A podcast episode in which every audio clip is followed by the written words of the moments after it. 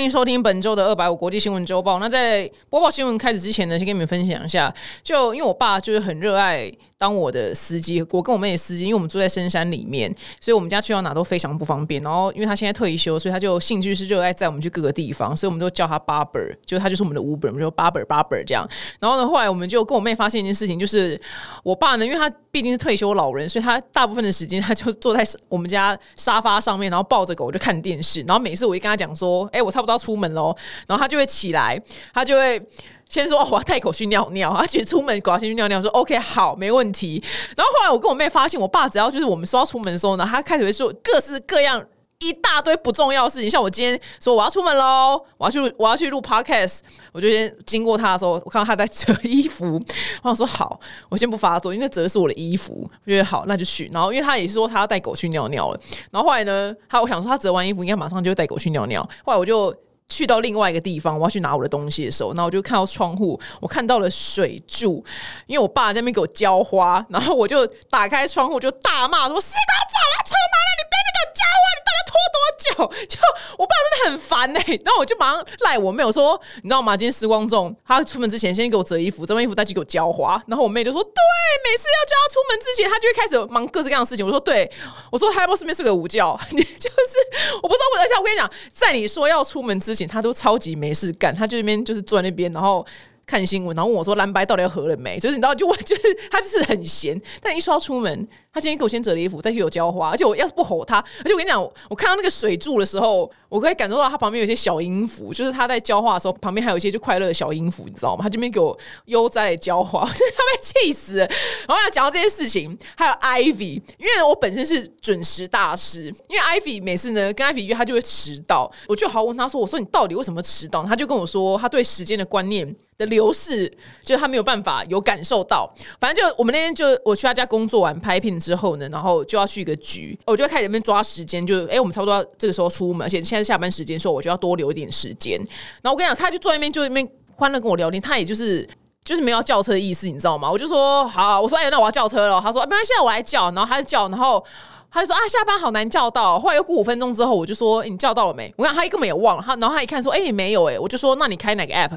他说台湾大车队。我说好，那我马上开五本。我们就两个 app 同时叫。此时我就马上说 OK，我叫到了。那我跟他说，等下车照来，等下车照来喽。然后此时他他男朋友呢正在切香蕉，and 切就是木瓜。我说你要干嘛？他说，我想要打一杯香蕉牛奶。我就大吼我说没有时间打香蕉牛奶，车子要来了，你们现在给我全部两个去拿包包，我们 right now 就要出门。你知道他们两个真的完全。他们说天啊天啊，女将军女将军，我说我就是女将军，快点！我还拍手说起来起来，因为艾菲还用一个就是非常伤神的姿态，一个躺在沙发上，就是那边跟我聊天。我说起来是小姐，我们车子要来了。他说天呐，你真的很严格哎！我说不叫严格，我说你没有严格啊，就就是我们就六点半就是六点半要到。他说天呐，我都不知道现在几点了。我说对，所以你每次都迟到。他们两个对时间的流逝是没有没有感觉的。我说那你们两个这样怎么赶高铁？他说对啊，所以我们常常高铁就是在那个站里面这样奔跑，因为都都要赶不上这样子。我说我今天总算见识到什么叫对时间流逝没有感觉。就他们艾比跟她男朋友还有我爸，他们三个就都把我逼死，你知道吗？因为我这人出门就是要出门。你们看，有 right now，right now，现在起来拿包包，他们一个给我打香蕉牛奶。然后他被我一骂，他说好了好了，他就把香蕉冰进冰箱，不然要不要给我打香蕉牛奶？你知道吗？超气的。好，跟你们分享一下，我觉得对时间的那个感受度不同，我觉得这件事很有趣。好，那我们今天第一则新闻呢？呃，因为以巴还在打战，然后真是发生非常多事情。那我觉得这礼拜我先不要去报道，就是这个新闻现在后续状况怎么样？我给你们报道一支就是影片，这个影片非常的精彩。那这影片呢，就是两方人马在，我觉得是世纪大辩论。非常非常好看，而且难到就是因为我看就是有中文字幕的，我第一遍还完全就我没办法看懂，只看懂大概四十趴，我还看了第二遍，而且我还打算看第三遍，我才有办法搞懂他们两边在唇枪舌战是什么。那我可以跟大家就做一个简短的报告。那因为这影片非常长，所以我目前是看到第二次，所以我觉得我还差就一次才可以更完完整的理解。那就这个尤塞夫呢，他是一个。呃，埃及的名嘴，然后他的他的那个太太的家人是住在加萨，所以他的立场其实从头到尾都是觉得以色列不应该这样轰炸加萨。然后呢，那个英国的名嘴他就是西方代表嘛。那因为你大家知道，就是西方是挺以色列的，他们俩一开始就在吵就比例原则的事情。什么是比例原则呢？因为你现在看到就是加萨人死的人数远远超过就以色列被杀死的人数。然后那个名嘴呢，他就拿出一张表，那张表呢是整理这十年来就是两边死亡的人数。然后那个表呈现一个非常不平衡的一个一个表，就是右边是。巴勒斯坦人死亡人数，然后左边是以色列，然后以色列那边每年都会还是会有死一些人，然后但是巴勒斯坦人那边死的人数是非常非常多，然后像是他以二零一四年来讲，二零一四年呃巴勒斯坦人那边就死了八十要乘以二十七，就是他总而言之算出来就是每死一个以色列人，然后以色列要去杀二十七个巴勒斯坦人。然后他们才会甘心。他说这很像是浮动的、浮动的 cryptocurrency 是加密货币。他说这跟汇率一样是会浮动的，因为每年这个比例不太一样。二零一四年是一比二十七，但每年数字不太一样，所以他就是。问大家说，到底就是今年的比例原则是多少？这个人他厉害的地方是在于，因为他不像是一般的名嘴，就他讲很多事情的时候，都是用他独特的黑色幽默来阐述他的观点，然后或是蛮酸的，所以他居然还讲说，哦，这是就是这个就像是加密货币一样，然后这个这个汇率每年都会变的。我就是只想知道今年的汇率是多少，就今年到底以色列人要轰死多少加萨人，他们才会心甘情愿？就大就是告诉他说，他就问以色列说，到底今年的那个汇率是怎么样？然后两边就是非常非常唇枪舌战。这个影片如果你们真的有兴趣看的话，台湾有一支影片是有中文字幕的，但不是全部，但我觉得也也够难了。然后呢，这个人他很厉害，是因为像之前，因为我毕竟不是住在那个地方，所以这个地方有很多历史脉络，我根本就历史只考五十八分，你知道吗？所以我根本就不知道。我不是吕杰，但是我就看了很多新闻，知道哦，其实以色列并不是我们大家。就乍看之下，他们是受害者，所以他们不得已就反击。所以讲的好像就是我我很挺，就是巴勒斯坦这样子，然后就有被骂。但我一直以来就是强调说，我我根本就不挺，就是哈马斯，我我挺的是就是百姓，因为百姓是无辜的嘛。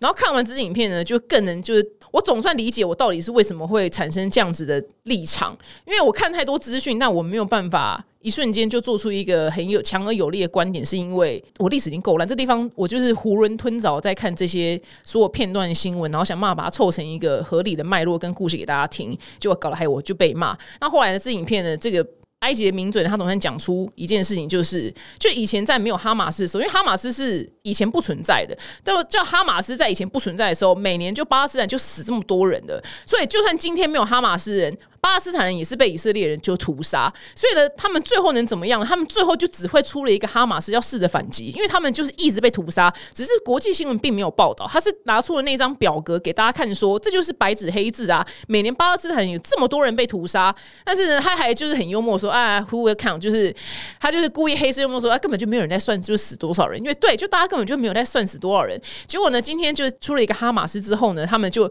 他们的确也错了，这是的确该谴责，就是他们就在十月七号那天掳了非常多老百姓，跟屠杀非常多以色列老百姓，这是错的。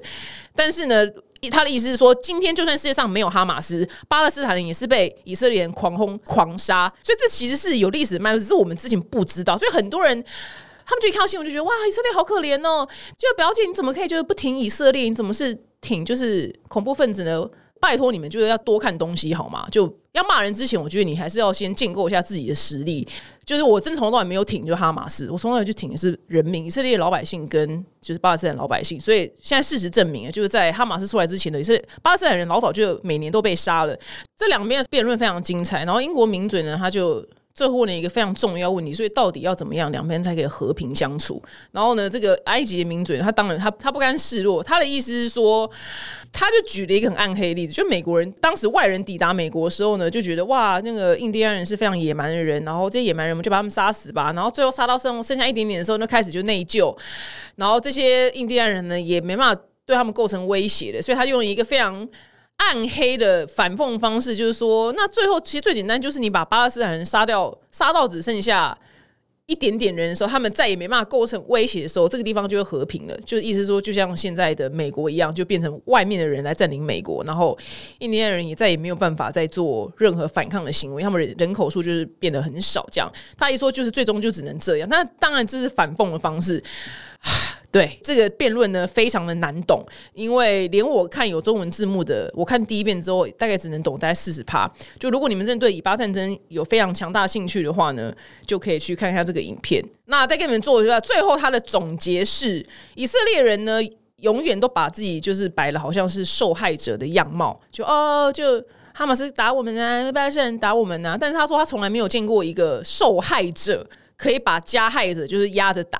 他说：“我从来没有看过这种事情啊！”他说：“世界上哪一个角落有一个受害者把被害者就是压着打，打成这样？也就是说，以色列像狂轰滥炸加沙，就是现在死伤人数，你们可以看一下，就是加沙死亡人数远远就是超过是以色列好几倍。当然，不要去讲比例原则，因为每一条人命都是珍贵。他的意思是说，呃，大家以为以色列呢是超人 Superman，但其实以色列呢。”不是超人，他是 Homelander。Homelander 呢，他的中文叫护国超人。他是一个那个，就是一个我忘记是 HBO 还是哪边，我有看过这出剧，但我觉得蛮难看的。就是黑袍纠察队，然后 Homelander 里面他是他就是那个世界的超人，但他是人很坏的超人。他其实他人一点都不好，他只是在大众面前就是人很好样，可是他私底下都干尽各种呃狗屁倒灶的坏事情。所以他他最后呢，用用这个比喻来。形容以色列，就大家以为他们是超人，但其实他不是，他是 Homelander，只是看起来人很好，像超人一样。他甚至觉得说，大家现在有个声音是说，他觉得以色列根本就是故意让哈马斯侵入他们的国防系统，让他们就是有机可乘做这个行为，因为这样他们才有合理的理由。那我被打了，所以我现在去炸加沙走廊。现在有一个阴谋论是这样讲，他们故意让哈马斯就有机可乘攻打他们，所以才。这个理论我从大概开战的第二天就有听到，是我土耳其的朋友跟我讲的，因为他们就隔壁邻居嘛，所以他们很懂那边的地缘政治。那这个影片呢，我觉得非常精彩，可以我觉得蛮开阔世界观。如果你对这影片真的很有兴趣的话呢，就有一个 YouTube 频道叫好机车，然后他有做一个比较简短的版本，然后他的评论非常非常好，我觉得大家可以去看这支影片。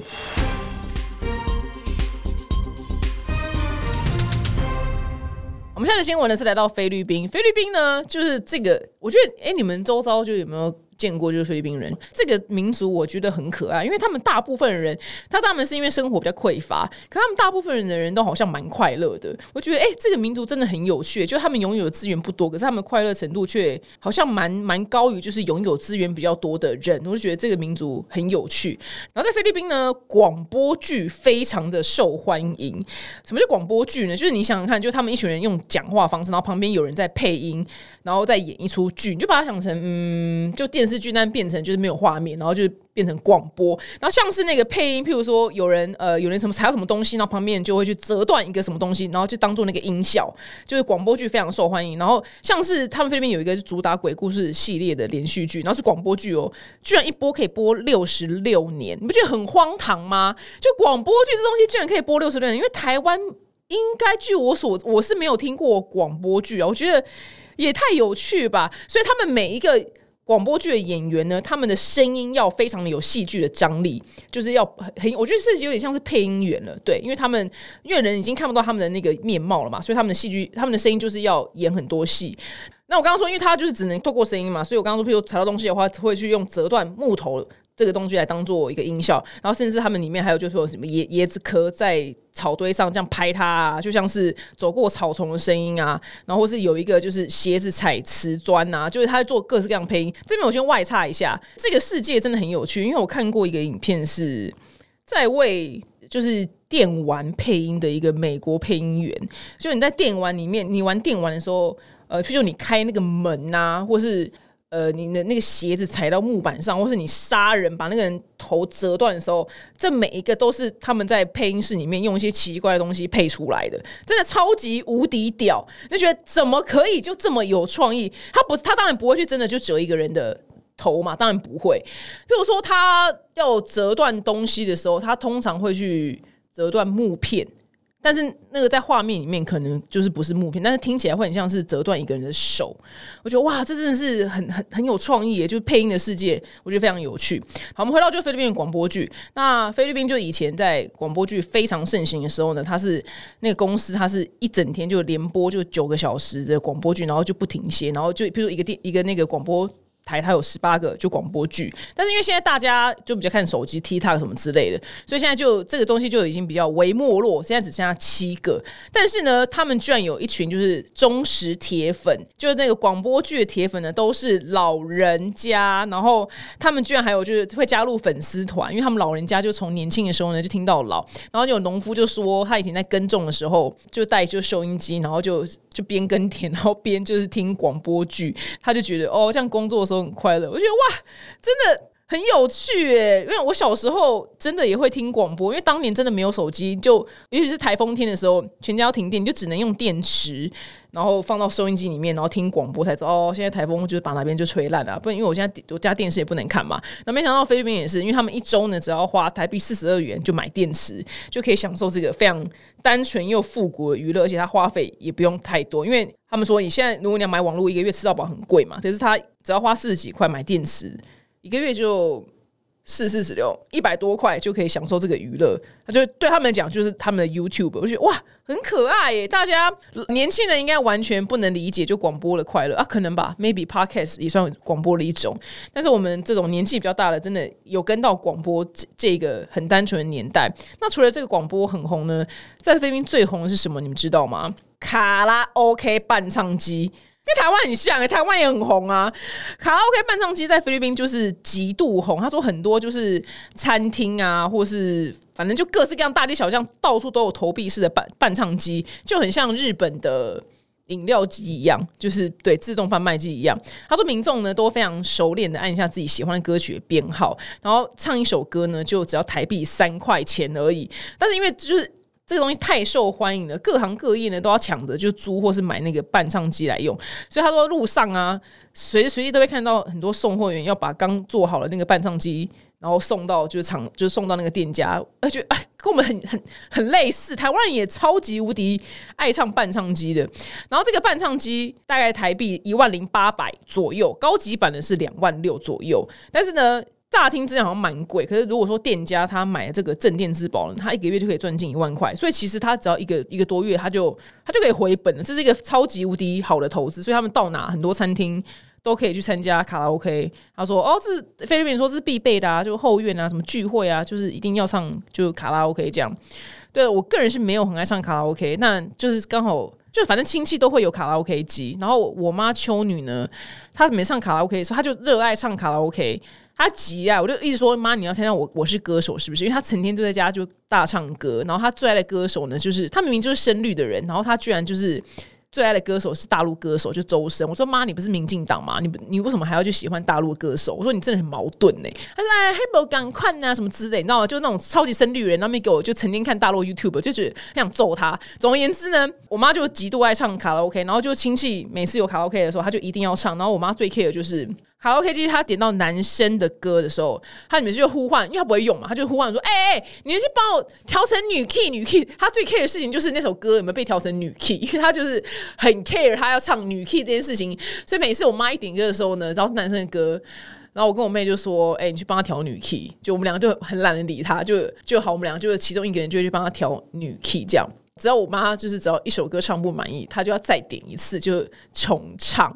我妈真的秋女真的很烦，对我就我很希望就任何亲戚都不要带卡拉 OK 机来，因为我妈就呈现一个很烦的状态。首先第一个要调整女 key，而且她一定要唱到就是满意。不然他就要再唱，就是第二次这样子。然后他也很 care 他有没有开嗓这样。你们周遭有没有就是有长辈也超级爱唱卡拉 OK 的？我个人是完全没有啦。但因为我本身已经好几年没有踏进钱柜了，我就所有的新歌我一首都不会唱，因为我就正式已经迈向中年了。我就中年，做中年妇女，所有的新歌我都不会唱。我正式就宣布我是老头子。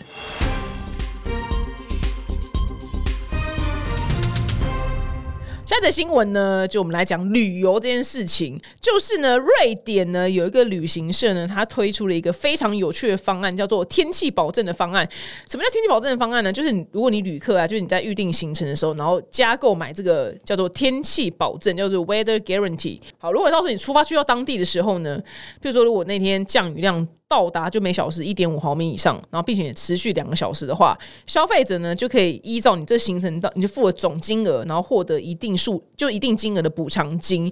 反正就如果你那天天气不好下雨干嘛，他就会给你一个补偿金然我觉得哎很很有趣哎，居然有就是有旅行社愿意做这种事情，而且这个补偿金它是当场就是当下下雨的时候马上就。付给你，所以你可以马上把那个钱就花到其他的事情上面，比如说你去参加参观博物馆啊这种室内，或者你去买东西，他也不是说什么很小气，什么三个月后才退款，所以我觉得这个方案非常的大方。那像。我个人，我个人也是蛮多次就是旅行，因为下雨而泡汤，但是我心情不会不好。就个人是蛮蛮 freestyle，因为最近一次就是我跟季思豪去小琉球潜水嘛，然后那天潜水，因为我们隔天早上去。潜水要一大早就起床，就是那种六点就要起床之类的。所以我前一天早上，因为我们两个都是夜猫子，然后前天晚上呢，我就规定说，至少我们今天十点就要熄灯，因为我们明天要做这个体力活，所以我们就十点就要熄灯，至少不能聊天哦，不能用手机。我就十点就准时关灯，那我就逼他把手机给我收好，就走。我是女将军，对我就对时间这件事很掌控。然后后来隔天一早起床五点多的时候呢，我就听到暴雨，就是大雷，就砰砰砰砰。就暴雨，然后我们那天就哎，当然什么都不能潜，所以我们两个就去小琉球，然后因为我们两个骑机车都蛮烂，我们两个就等于在那边小琉球练习骑机车，吃一个晚餐，然后就。隔天早上就回台北，我什么时候没有坐就回台北，你知道吗？就我们是订了三天两夜，我我们第二天晚上也没住了，我也没有跟他要求退款，因为想说算了啦，就就说算了，就毕竟我们都来，就我们就人很好，我们就算了算了，我们就反正我们也不能潜水，我们就直接回台北，因为小琉球我们最主要就要去看海龟去潜水嘛，因为只要下雨天就是不能潜水，因为海底就会像味增汤一样，能见度非常的差。好险，技师哦，他是一个很好旅伴，因为他脾气也很好，因为有些人可能就会开始就塞性得发脾气说。哦，有什么下雨什么之类，那我们两个就是啊，哈哈哈，哎，不能潜呢。我说是哦，啊那那那你要去买伴手礼吗？他说哦，好啊。然后后来买买说，那你要回台北？他说哦，好啊。就我们两个就完全就是没有生气或怎么样，但不是每个人都像我们如此的随遇而安呢。因为我们就觉得哈哈哈，很好笑，就来这边一事无成。希望你们大家遇到的旅伴也是像我们这一类型。如果遇到那种动不动就要生气的话，我会觉得。很烦，就就没什么大事吧，也还好吧，就下个雨就不能潜，就下次再去潜就好了。但如果说去了埃及这种比较远的地方，我可能也不会生气，因为我会觉得那没关系，那就是去做别的事情。我个人是这样了，不知道大家怎么觉得。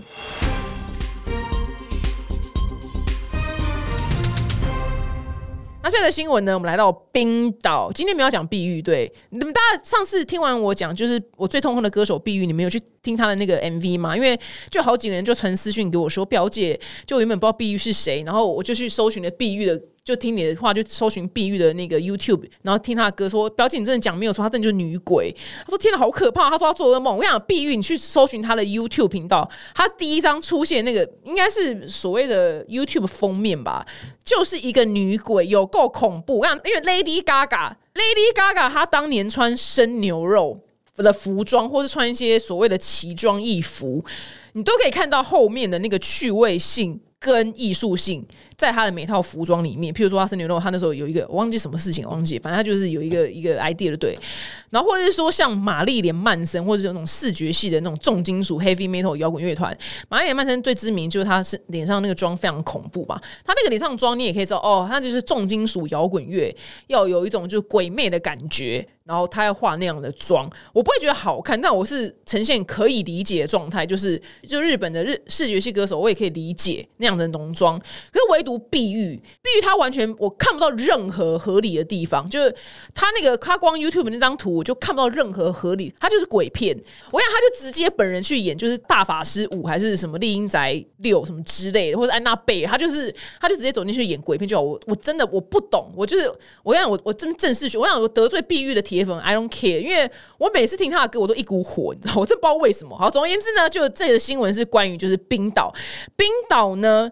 世界经济论坛呢，他们说冰岛是全球性别平等程度最高的国家，也是连续十四年哦。不过呢，为什么他得到这么一个优秀的奖项？但是冰岛女性呢，在今年走上街头抗议，就是男女的薪水不平等这件事情。所以在十月二十四号的时候呢，好几万冰岛女性放假工作，然后响应就是女性休假日，这是冰岛历史上第二次女性罢工，而且连就是她现在那个女总理呢跟议员都加入。就这个罢工，那他们薪水到底是差多少呢？大概是男生比女生中位数大概是差，呃，就比女生多了十点二趴啦。就做同样事情，男生会比女生多领就是十点二趴的薪水，所以他们就非常不高兴。那那天呢，大概有十万个人参与罢工，所以很多市、很多市政府啊、学校、医疗体系。的作业系统就都必须停摆，然后幼儿园就停班停课。我应该问一下我阿姨，因为我阿姨住冰岛，忘嗯忘记问她，不知道她有没有去罢工。对我阿姨嫁给冰岛人，在冰岛住二十几年，然后我们整个家族的人都是西凉不逃，我们就没有人。这种时候不都是应该一堆人要抢着去冰岛找他吗？哎，都没有，都没人去，就只有我妹去过。我们就不知道哎，就觉得哦好远。对，冰岛是很多 YouTuber 去拍的旅游胜地，但。我阿姨还有我姨丈是冰岛人，我居然没去！哦天啊，我真的讲讲就越来越羞耻，我怎么没去过？我应该去拍才对啊！我好险，我冰岛的姨丈会，诶，他是讲英文的，所以我就勉强小时候还可以跟他沟通，长大也可以跟他沟通啦。但他跟其他的亲戚们就不会英文，就没办法沟通。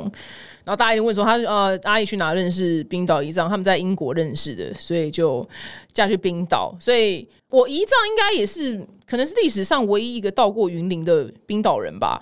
冰岛人可能应该这个地球上应该没有第二个冰岛人去过云林吧，因为他就去过，就是我外公外婆的老家在云林。对，所以小时候就呃一上午来的时候，我们就被派去就是让外交，你知道吗？因为阿姨不可能每一分每一秒都待在姨上旁边嘛，因为阿姨要忙很一些就有的没的事情，所以我们就被派去说，哎，去跟姨丈就是 social。然后我那时候，我当年好像还跟他聊过碧玉，因为我那时候年纪还小，我也不知道跟冰岛一丈聊什么。然后刚好我又知道碧玉，所以我就只好就跟他聊了一下碧玉这样子。我应该最近，我最近应该打给他，我再问他一下碧玉好。我现在因为我现在长大了，我现在对事情的看法不太一样。但我最近不能打给冰岛阿姨，因为冰岛阿姨非常反对我去隆乳，所以她就是不停的就是在。有没有不停的？他就是传讯息跟打电话来，就是严正希望我不要去龙我这件事情，所以最近不能跟阿姨联络，我只能在龙完之后才可以打给阿姨好，因为下礼拜一要龙，对，所以所以最近不能 call 阿姨，因为阿姨非常反对我去龙，她说很危险，我会死掉什么之类。阿姨，谢谢你的关心，那我还是就是要去。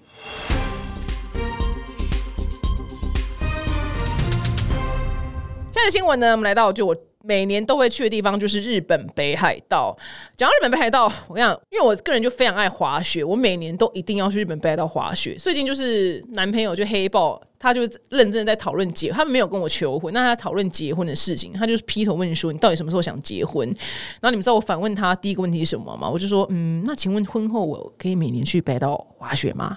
就因为我不想要结婚，然后不能去北岛滑雪，你知道吗？他说：“你当然可以去啊，什么之类。”你看，你就知道这件事情对来讲有多么的重要，你知道吗？我居然劈头问他第一件事情是：“呃，请问一下，我可以去？”背到滑雪嘛，我每年可能要去两个礼拜到三个礼拜哦，因为怕我，因为怕他靠背，就是就老婆不见太久了。我说未来话，那这边在讲这新闻之前，还跟你分享一下，因为我们讲我们两个交往，因为他小我九岁嘛，所以我们两个交往好像第一天的时候呢，他就我还记得就坐在，我们就坐在东方文华喝咖啡什么之类的。他坐在台湾，然后他就问我说：“嗯，请问一下，你有很急的想结婚吗？”我就说：“没有啊，怎么了？”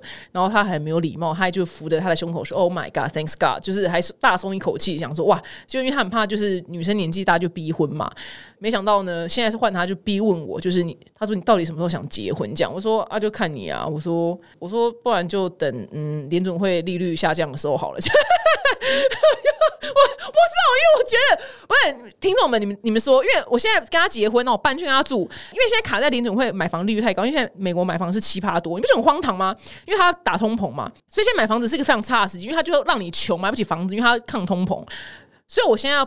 跟他结婚的话，就只能搬去就跟他租的就是公寓住。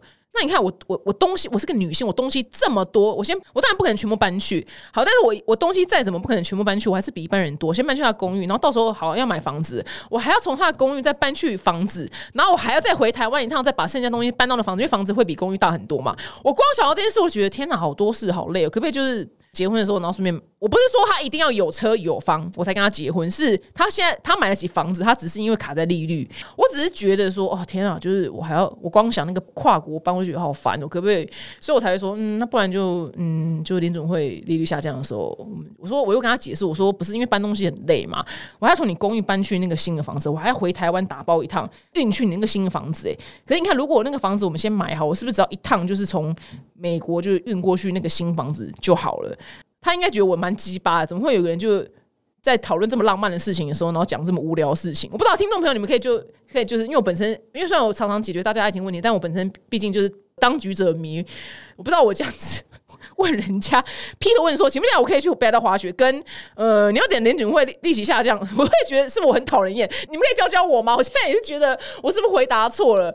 我很开心他问我，只是我很怕我结婚之后失去自由，因为我我真的太多周遭的朋友，他们结婚之后就说哦，就不能出国玩呐什么的，什么然后去哪都要跟老公就是就是好像递价单一样，好像在什么什么大公司上班要递递价，就老公要批准啊什么之类的。我想说，我没有过这样的生活。如果如果婚后我不能去潜，我还哦，对我还要去，我还要每年跟教练出出国去潜水，因为对，就是变这变成我必备行程，所以他他要可以接受，我就是会有一段时间不在美国，我就可能会去埃及潜水啊，或者去，反正我就一定要去日本滑雪，不管，我就我就是特爱北海道怎么样。但是我当年就已经先讲，所以我希望他可以 答应我之后，那我就哦，那我就觉得我的自由，我可能中年上升走到射手吧。对我的自由不能被减免。好，我们再回到这个新闻，来拜到怎么样？拜到札幌市呢，最近出现大量的雪虫，这个虫当然台湾没有。那这个呢，雪虫就是即将冬天快要下雪的象征。不过雪虫呢，在今年的数量暴增了十倍之多，所以当地那个画面会很像说哇下雪了，可是其实不是，那都是虫，超恶恶到爆炸，那都虫在你身上，你知道吗？记者光是站在住宅区五分钟，他全身就沾满了雪虫，连当地的居民说，他们也是第一次看到这种状况。那这个雪虫呢？它它的学名不叫雪虫啊，反正它的学名有一个有有点长，那个是拉丁文，我也看不懂。它通常是出现在郊区或是山区那种人烟比较稀少的地方。一般来说呢，会大概快要十二月的时候才会出现，那数量也会没有这么多。那为什么今年会这么多呢？那就是科学家表示，是因为今年的温度比较高，所以才会数量暴增。但其实他们虽然说叫雪虫，看起来是白色，可其实它本身是黑色的，是因为它身上有一层蜡，所以让他们在白天的时候呢，阳光反射看起来就是闪闪发光，像雪一样。但其实很恶心，就看起来像雪，但其实都是虫，然后在你身上，我真的要吐了。对我个人是已经定好明年二月就是拜到滑雪的所有事情，就饭店、教练 and 就是机票，就都全部订好了。对我，我我也是觉得这件事情，我会觉得有点忧郁。就明明是我最喜欢的一件事情，但我一一整年只能从事个几天。所以我人生的志向就是要搬到一个冰天雪地，然后有很多滑雪场的地方。我就整个冬天我都泡在滑雪场里面。对我，对我可能要开始就说服姐夫，就搬去不知道 Vermont 嘛，什么之类的。对，随便或潜水，不然我真的会忧郁致死。哎，好无聊，好无聊。对我就是一定要去做这件事情，我才会感受到。乐趣，我也我也我也蛮困扰。我也希望我的兴趣是，譬如说羊毛毡啊，或是象棋啊，就这种比较容易达成的事情。对啊，我的我的那个兴趣都好烦哦，都要移移动到一个地方，这件事我也蛮蛮困扰的。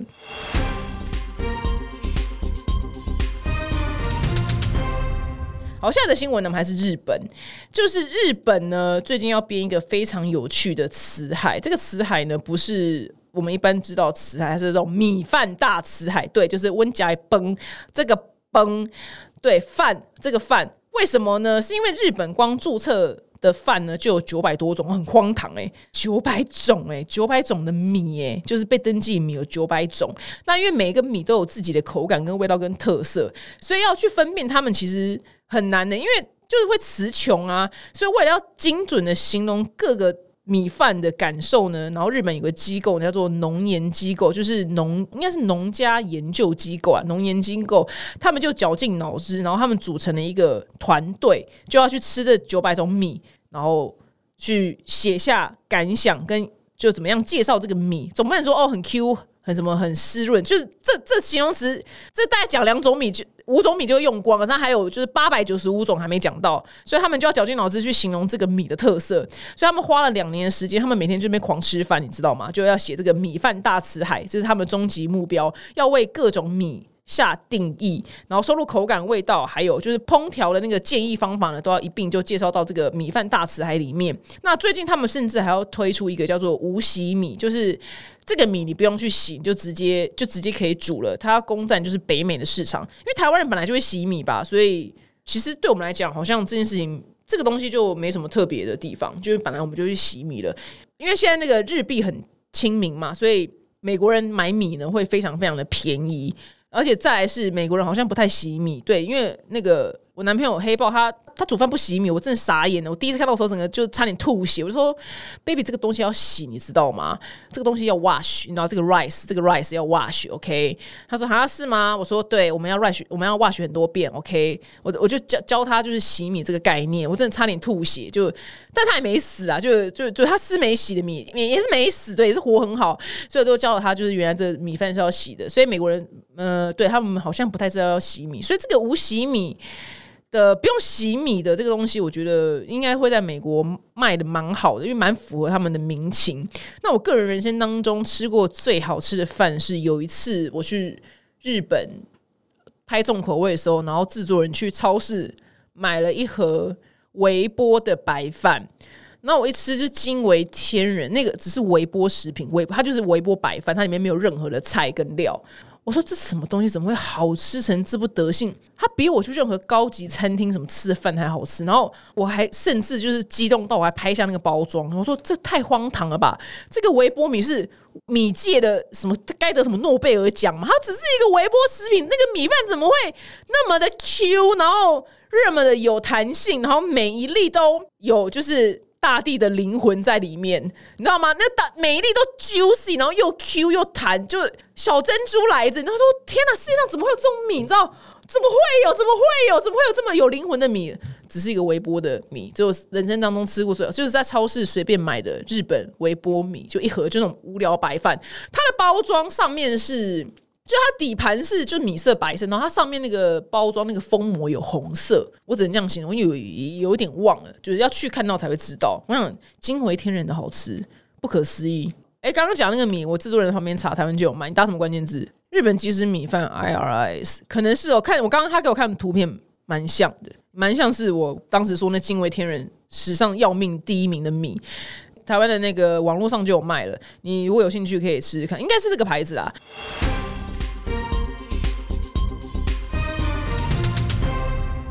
好，那新闻的最后呢，我们来听完对你也没有什么用的冷知识时间。那本集就要来讲大麻。我也以为大麻就只是毒品，但没想到呢，大麻居然有分，就是不同种类的大麻，大概有分就是三种。首先第一种呢，就是工业用的大麻，工业用就是拿来纺织，就是。有一种大麻，它是很适合拿来就是纺织，做成麻绳、麻线、麻布，然后渔网，这就是某一种大麻，叫做旱麻，这就是工业大麻。那第二种大麻呢，是医药用的大麻，就是它拿来止痛的，或是癌症末期的人，他要增加食欲的话，他可以用这个大麻，他会增加食欲，因为癌症末期人可能会吃不下。这个在美国，我有朋友他。因为台湾没有这件事情是不合法的，所以美国有朋友他好像得了什么病，然后他就说哦，医生今天有给他大麻的那个什么药单，他可以去。领大麻，我觉得哦，好酷哦！就对我来讲，就是一个很不一样的世界。那在第三个呢，就是最广为人知，就是娱乐用的大麻，也就是毒品。就你新闻常看到那个抽大麻的话，就是第三个就叫做娱乐用的大麻。那大麻其实就抽起来会有感觉，是在它里面有一个那个成分叫做四氢大麻酚，叫做 THC。这个东西的含量如果越高的话，它就被拿去做就娱乐用，就你抽完会有就快乐的感觉，就是传说中的就是 Pink Elephant in the Sky。天上有粉红色大象，但是我我没有抽，所以我不知道到底会不会粉红色大象。这你要去问九妹。我 我没有意思，我没有意思，我真的我没有觉得他们怎么样。就因为我觉得泰国都可以抽了，所以我对于他们三个人的观感，其实我坦白说，我个人的立场是没有觉得呃罪该万死，是犯法没错，但是我觉得不至于到罪该万死啦。对，但在台湾就是犯法，所以如果。呃，你真的很想抽，你就我觉得你在台湾就是千万不要做这件事情。总言之，但是反正就哎，反正就是毒啦，就是对身体没什么好处啦，就是不不建议大家去抽这个东西啊。对，那像是刚刚我说那个拿来编麻绳的那个东西，呢纺织用的呢，它的这个 T H T H C 这个含量是低于零点三帕，所以如果你硬去抽它，其实你会没什么感觉啦，因为它就是那个东西，它最主要就是那个东西就是那个 T H C 啊，那个东西如果越低，你就越没有感觉。所以说，就是最重要就是那个东西浓度，但是因为青少年的人呢，就吸大麻或是抽大麻、吃大麻，就有些放到蛋糕或是服用大麻之后呢，其实会有罹患精神疾病的危险。他比如说像精神分裂或双重人格等等，这个几率会拉很高。因为青少年的其实那个脑子什么，就全身上下细胞是还没有完成被完整被定型的，所以它还在长的时候，你有这东西，就你脑子接收到东西的话，其实你很有可能被精神分裂。所以这东西其实横竖都不好啦，就是怎么样都不好。那目前世界上就是大麻合法化的地方，就是荷兰、捷克、加拿大。美国的很多州，然后还有泰国，大概这几个大国家，目前是可以合法就抽大麻的。那其实美国在一六一九年的时候，哇，好几百年前走很前面，对，就在讨论说这个大麻的法律。那从一九零六年呢，他们开始就管制大麻，就是哎，这个东西不能不能这样乱抽这样子，然后就禁止了好几十年之后呢，直到就是。起跑是二零一零年呐，就是加州呢，它推动大麻合法化的第十九号法案，然后才开始陆续有些州就开始合法。那目前不是每个州都合法，但是这个东西就是反正就抽了就有害健康了，所以你就我觉得还是尽量就不要碰啦。对，那我们讲讲加拿大，加拿大呢是全世界第一个在二零零一年的时候呢，允许就是癌症等重症末期病患呢自行在家就种植或吸食大麻。呃，他们这样子呢，就是不是犯法。但台湾呃，目前因为它那个大麻的那个成分呢，是我刚不讲说让你快乐那个粉红色大象是 THC 嘛？但作为药用的那个大麻成分呢，叫 CBD，叫大麻二酚。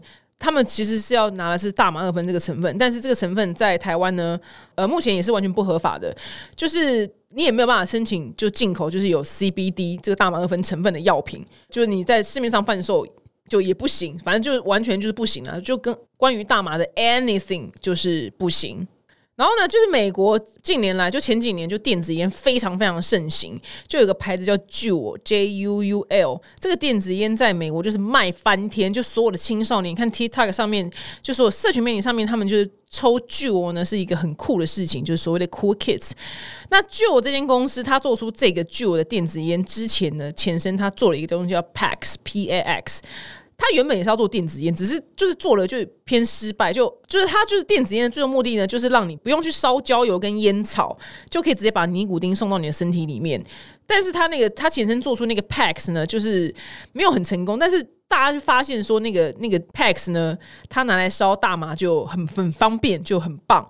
所以他那个电子烟 Pax 呢，就被拿去大量的 拿来抽大麻使用。所以他们也透过了 Pax 赚了。盆满钵满呐，只是后来他还是立志说没有没有没有，我们其实没有要就做就抽大麻东西，我们真的是要做电子烟，因为我们我们公司的那个愿景呢是希望帮助抽烟人戒烟，就抽电子烟，就是他没有焦油这样子，但是没想到他们做出来东西就失败，然后但是却拿去抽大麻，却超超好抽，这样我觉得很有趣，这就是关于就大麻的一些冷知识。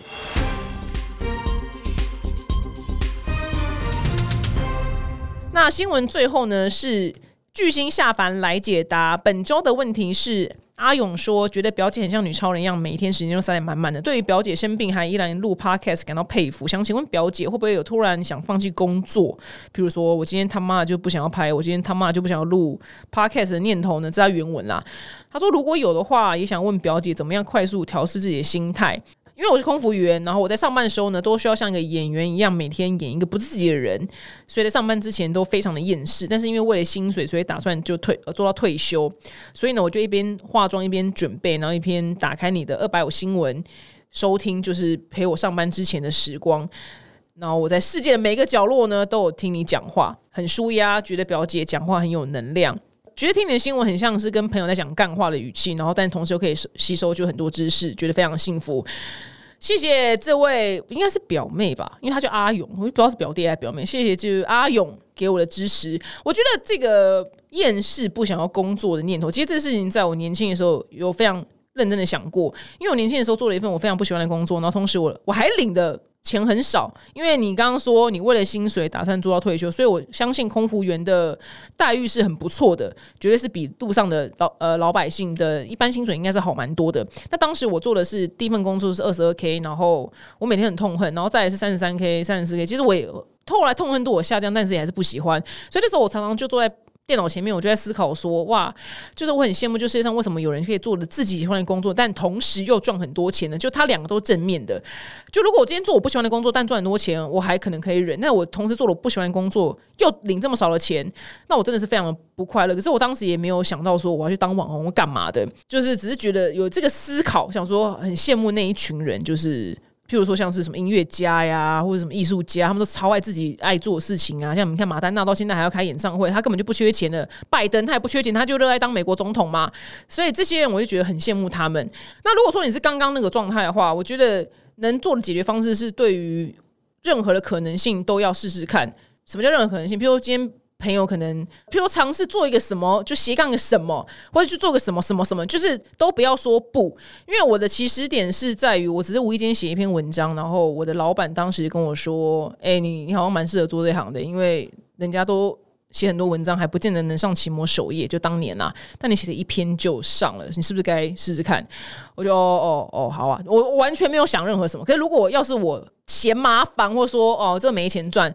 啊，不来了，那不要写字好累，不是啊，写篇就好，干嘛？就我就没有今天的丹尼表姐了。所以如果说今天就你在依旧在上班的途中，然后就是别人叫你做了一个无意间叫你做一个什么事情，或是或是你去逛了一间什么店，然后你突然对那个东西，你就对那个东西很有兴趣，干嘛的？然后你想把它引进台湾，然后成为你的副业，我觉得这都是无限的可能。就是你要对你接下来发生的事情都保有一个开阔心胸。那因为像当时当年我录第一集 podcast 的时候，根本。不知道什么叫 podcast，你知道吗？然后找我的那个人，他还跟我解释了一番什么叫 podcast。然后我也没有想到钱的事情，我只是想说，哦，是哦，哦，不然试试看啊。就采访人吗？我永远记得我第一次坐在一个完全没有隔音、隔音的办公室里面，然后采访一个来自香港的歌手。然后那时候我还跟他开玩笑讲说，哎，我也不知道我这节目会活多久，就因为这是今天是第一集，是我采访第一个人。然后他也觉得啊，我是第一个人哦，什么之类。然后我们就在一个很 normal，就是。一般的办公室，然后采访了他第一集。我现在几年了，我也不知道，我也不知道我 p 可以做几年了，所以我就存活到现在。所以我说，你要对于任何出现的事情，不要有嗯啊，不要啦啊，什么没钱了啊，无聊什么事，就这这这个这个心态，我就要先开阔，因为搞不好你会找到一个你喜欢做的事情，就是你会。想要起床去做的事情，而不是厌世为了薪水而做到退休。我刚我的制作人对我说四年，我老爸全录四年没倒闭，真的感谢各位。因为我没想说，哎，我不知道会不会倒闭，因为要营运一个东西一定要有业配嘛，因为不然我们会没有办法营运，因为剪辑什么那些都是要成本的，如果租录音室也是要成本的，所以表示我目前就是还能就活下去，真的非常感恩各位收听。那再回到。这刚刚我切出来回的一个问题，我希望你可以开阔一个各种不一样，就是全世界的可能性，你都去试试看，这样搞不好你会找到一个你不会厌世的工作，而不是为了薪水。那再回到说，就是我现在已经成为丹尼表姐了，会不会有立马不想做跟不想呃录 podcast 的念头？那要怎么样调试自己的心态呢？呃，我觉得这些事情啊，就是我我也有超长的，我我成天都在说我不想干，你知道吗？我我真的成天都不想干，我对我是你们。你们能想象得到，就是蛮懒惰的一个人，这样我会继续做的原因是，我觉得要从一份工作里面，我觉得要能找到就是调试自己心态的那个东西。我觉得不是是不是钱，因为钱，因为你刚刚说你为了薪水打打算做到退休，可是你每天很厌世，所以钱能推动一个人的时候，我觉得它的限度是有有限的。当然说什么一千万。可是一千万，如果你每天不快乐，什么一千万你费一千万，你可能快乐会拉高啦，但你可能不是真的很快乐在服务那些人。我不知道，我只能说钱能推动的事情，我觉得能推动，但有限。对，但我觉得要真正能推动你去调试自己的心态的话，我觉得是成就感来源。我成就感来源是可能看到，比如说谁的留言，就是留言就是写封信给我说他看听了我的什么，然后交到男朋友啊，或者跟离开渣男啊，或者什么皮肤变好啊，然后。或是什么听新闻，然后就哇，原来世界上有这么多事情，而不只是只有巷口的肉羹面跟行车记录器的新闻。原来世界上各式各样的角落都有不同的新闻在发生。他觉得自己的视野被开阔了。我觉得这是推动我的。就每次想要干，老今天好累，我要录东西。那我想到他们好像在等我，我就啊，好，我就我就会去录。啊，今天干真的不想拍，就觉得哦，不行，就是这东西我真的是，我现在就说我真的不缺钱，我财富自由。就就算我以前没有财富自由的时候，我也没有饿，我也没有饿着过。我觉得啊，看这东西好像这东西真的很好哎。我我要对粉丝跟对厂商负责，厂商很需要把好东西推给粉丝，粉丝也需要买到一个好东西来解决自己人生的烦恼。譬如说，诶，我家厨余很多啊，我需要个厨余桶，好的厨余桶啊，或者是我家需要一个好吸尘器，我需要一个好的帮品，就要好好好，我我赶快去排，因为我觉得是成就感来源，因为我成就感来源也有就是。当粉丝给我回馈说他买到东西，他觉得他皮肤变好很多，他粉刺少很多，他皮变紧了，他变漂亮了，他家从此后变得很干净，因为这吸尘器吸力超强的，这也是我成就感来源。所以当然推动一个人是有钱，可是我觉得钱的能耐有限，最重要是你找到你的无关于钱的成就感来源。譬如说是那个客人他觉得这一趟有你的服务，他觉得很棒，maybe。就是调试的那个关键点。以上呢就是本周的二百五国际新闻周报，希望你们喜欢呢。我们下周见，拜拜。